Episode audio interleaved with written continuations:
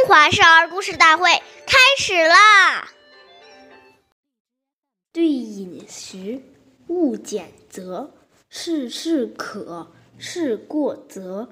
对于食物，不要挑食，也不要偏食，偏食会营养不良。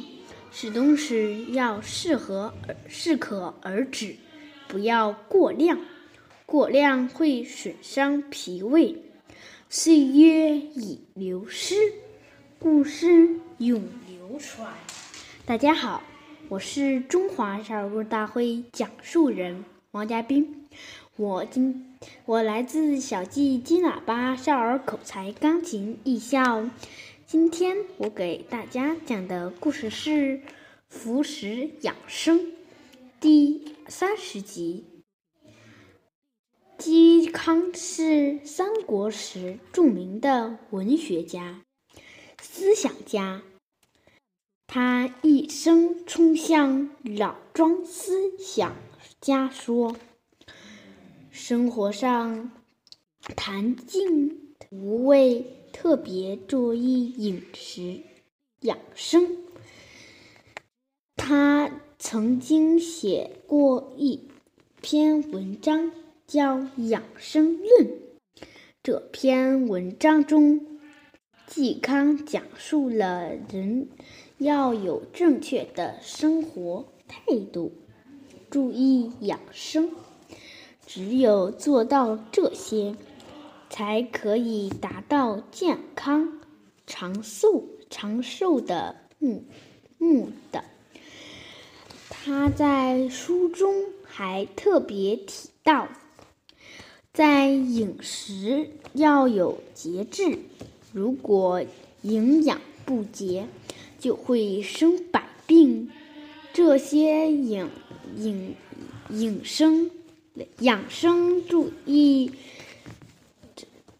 这些养生常识对我们今天的保健养生仍具有建建议。下面有请故事大会导师王老师为我们解析这段小故事，掌声有请。好，听众朋友，大家好，我是王老师。我们把刚才这个故事给大家进行一个解读。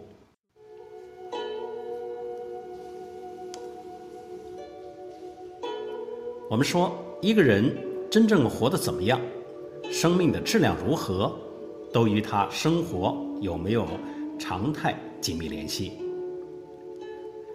暴食暴饮、夜不睡、晨不起，这都是生活没有规律的表现。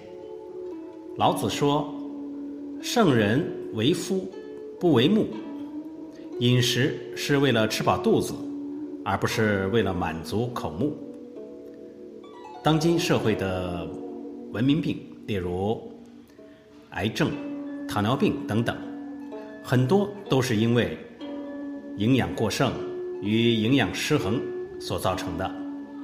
要注意那些过分加工和太精致的食品，它们大多含有化学添加物，有害健康，不宜食用。世界卫生组织公布的全球十大垃圾食品里头有油炸类食品。腌制类食品、加工类肉食品，包括肉干、肉松、香肠等；还有饼干类食品，不含低温烘烤和膨化食物；罐头类食品，包括鱼肉类和水果类；话梅、蜜饯等食品，包括果脯；冷冻甜品类食品。包括冰激凌、雪糕和各种冰棒等烘烤类食品。所以说，我们生活一定要有规律，一定要健康的去生活。好，我是王老师，感谢您的收听，下期节目我们再会。想要参加我们故事大会的朋友，请关注我们的微信公众号。微库全拼，八六九九幺二五九。